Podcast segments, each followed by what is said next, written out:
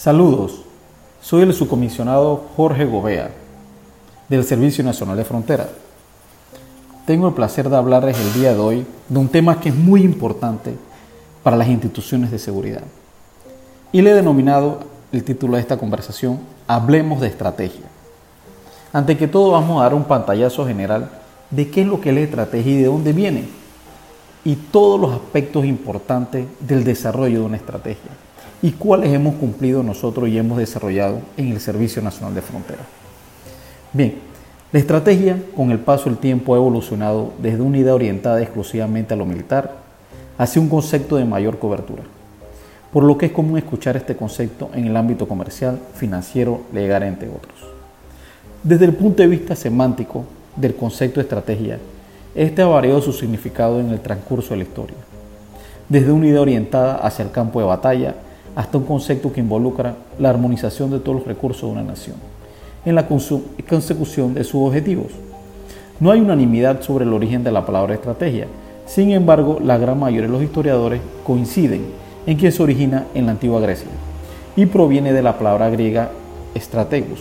Stratos es un ejército y agen es un conductor, cuya concepción sería conductor de ejércitos, o con muchos pensadores concordan el arte del general.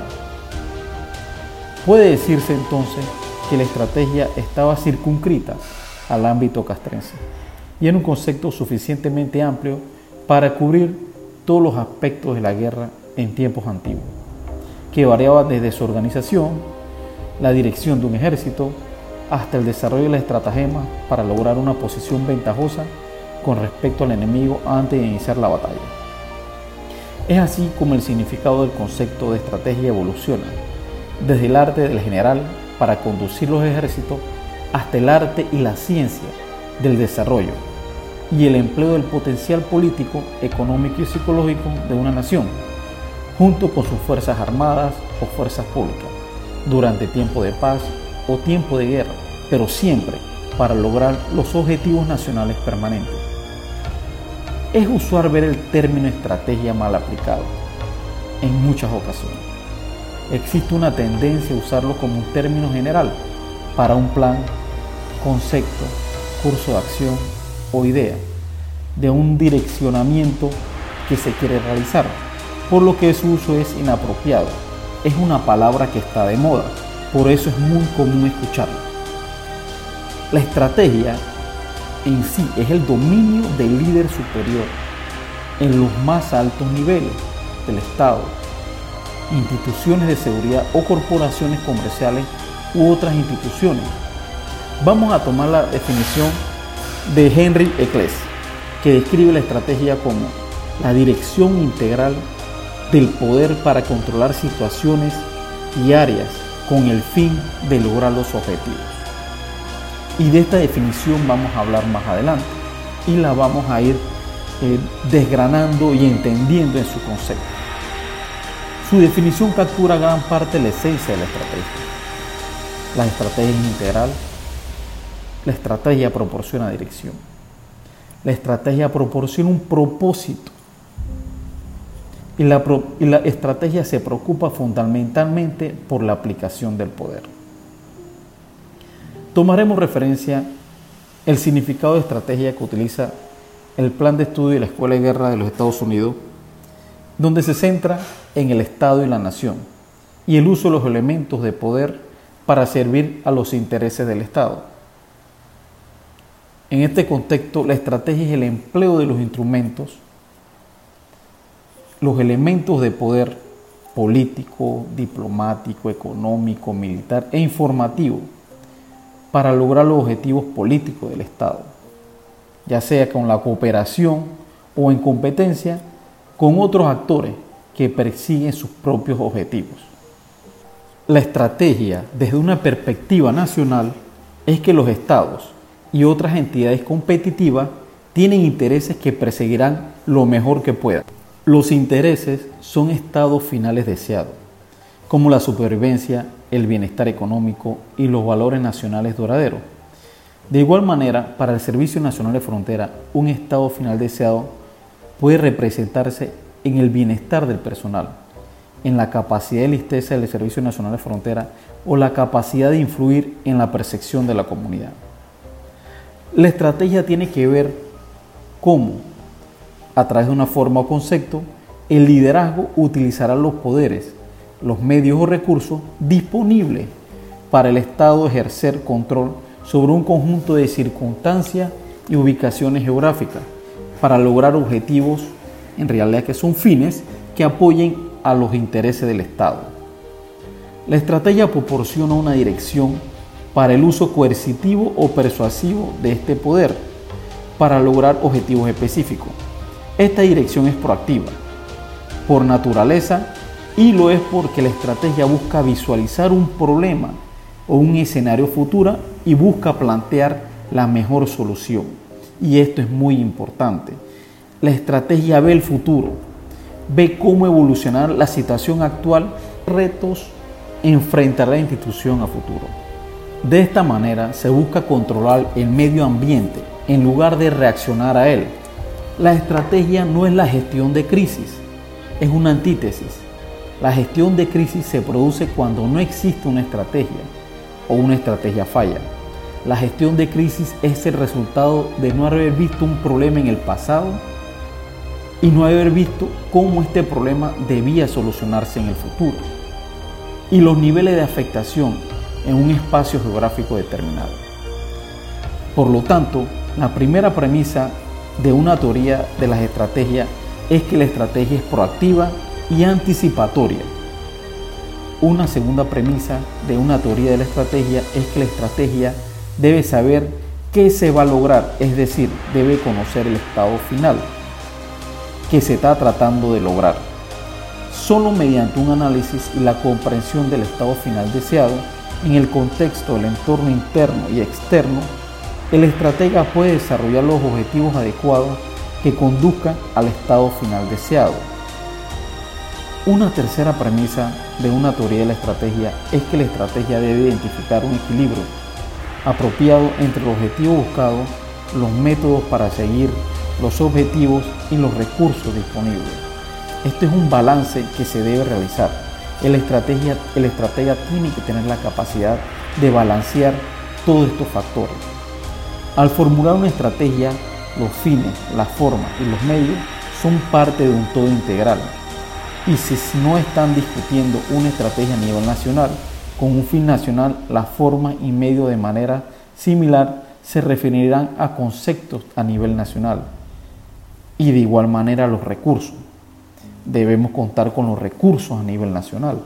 Es decir, los fines y la forma y los medios deben ser coherentes para poder llegar al estado final y ejecutar una estrategia satisfactoria. Una cuarta premisa de la estrategia es que el propósito político debe dominar toda estrategia. Así lo dijo Clausewitz.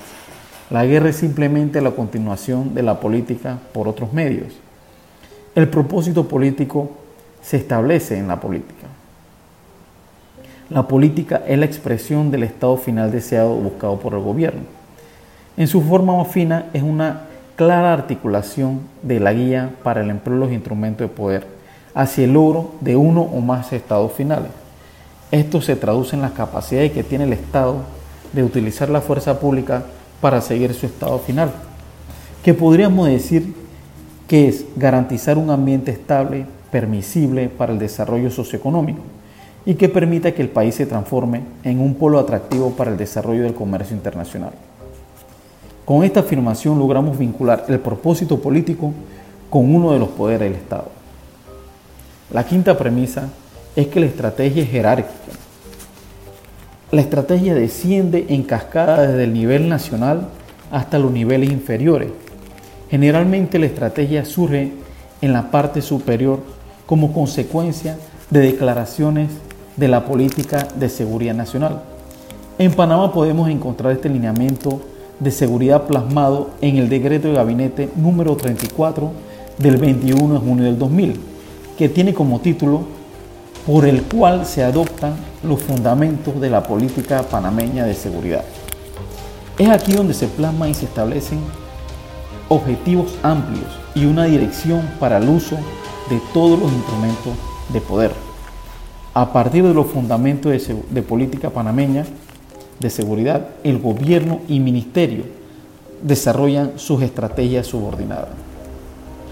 De esta manera, conociendo los fundamentos de la política panameña y de seguridad, podemos entender que el plan de acción uniendo fuerzas del gobierno en su segundo pilar encontraremos ocho tareas y 18 acciones que en su espíritu están alineadas con la política nacional de seguridad.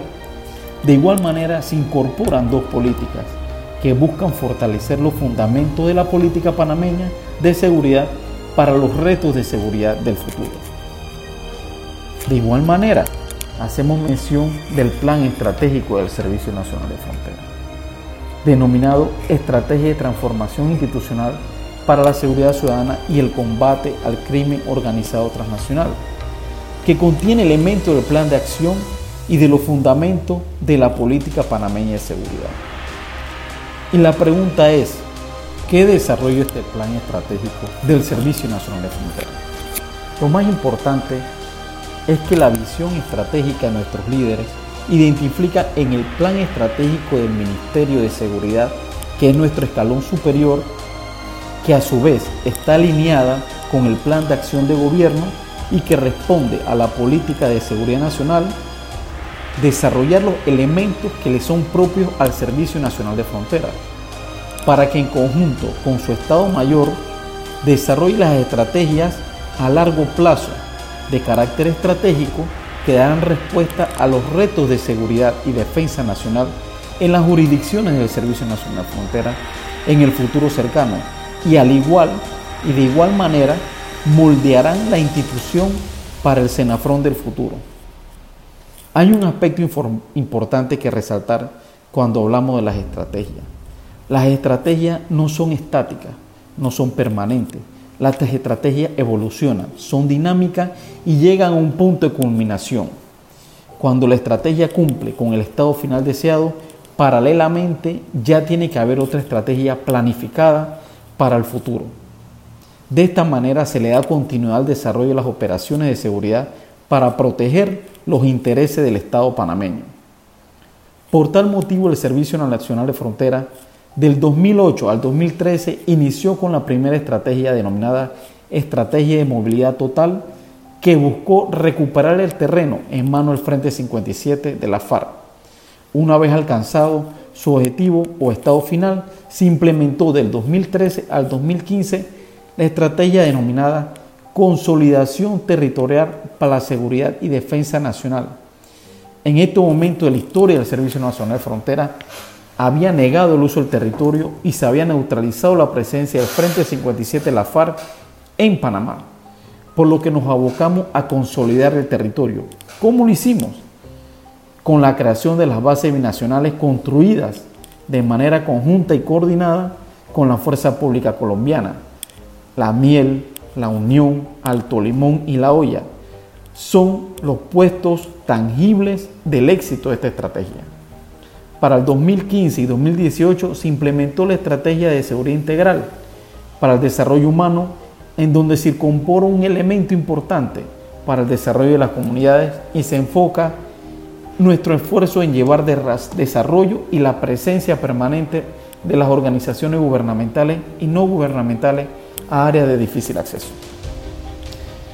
Una vez alcanzada esta sinergia entre gobierno, instituciones de seguridad, organizaciones no gubernamentales, damos paso a nuestra cuarta estrategia, denominada Estrategia de Transformación Institucional para la Seguridad Ciudadana y el Combate al Crimen Organizado Transnacional, que es la estrategia que está vigente y que busca la transformación de la institución para dar respuesta a los retos de seguridad ciudadana que enfrentará el país, mejorar el servicio reforzar nuestra capacidad como policía de proximidad y policía comunitaria en todas nuestras regiones fronterizas. Y paralelamente, un proceso sistemático y profesional del mejoramiento de nuestra capacidad para hacer frente y negar el uso del territorio nacional a crimen organizado transnacional en todas sus manifestaciones.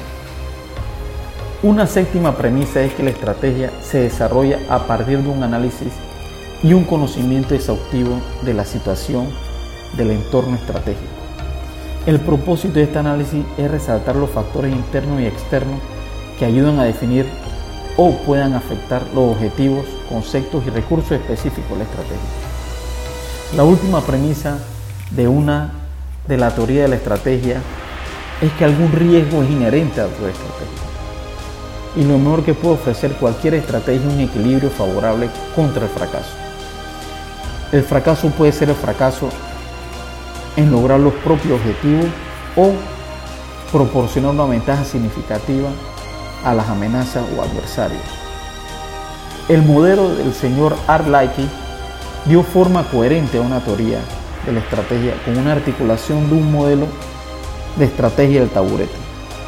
Imaginemos un taburete de tres patas, que es con el que vamos a ilustrar este modelo. Cada pata representa uno, los fines, dos, los caminos y tres, los medios, o en inglés como lo denominan en ways and means. Si esto no está en equilibrio o no están alineado al mismo nivel, la asunción del riesgo será mayor. Sobre estos tres, estas tres patas descansa la estrategia en la parte superior, o sea que la estrategia correrá riesgo. En la proporción de like, los fines representan a los objetivos. La forma son los conceptos para lograr los objetivos y los medios son los recursos para apoyar los conceptos. El taburete se inclinará si las tres patas no se mantienen en equilibrio. Si algún tramo es demasiado corto, el riesgo es demasiado grande y la estrategia fracasará. Como miembros del Servicio Nacional de Frontera, es responsabilidad de nosotros crear y tener un pleno entendimiento de la estrategia que nosotros estamos ejecutando. Lo importante es saber que nosotros tenemos participación y somos parte del éxito de la misma. Para el Servicio Nacional de Frontera, el principal recurso que tenemos es nuestro recurso humano. Y en la medida que todos podamos direccionar nuestro esfuerzo al cumplimiento de nuestra estrategia, estaremos dándole un impulso significativo a nuestra institución. El entendimiento estratégico es muy importante para nuestros oficiales y clases que tienen mando, porque de esta manera podrán entender por qué las acciones operativas y tácticas que se desarrollan tienen un propósito y han sido diseñadas para darle cumplimiento a una estrategia institucional. Muchas gracias por haberme escuchado. Para más información sobre este tema pueden accesar al documento denominado Hacia una teoría de la estrategia por Art Like y el modelo de estrategia de la Universidad de la Guerra de los Estados Unidos, donde encontrarán una gran biografía sobre temas relacionados con el pensamiento estratégico. Dios y patria.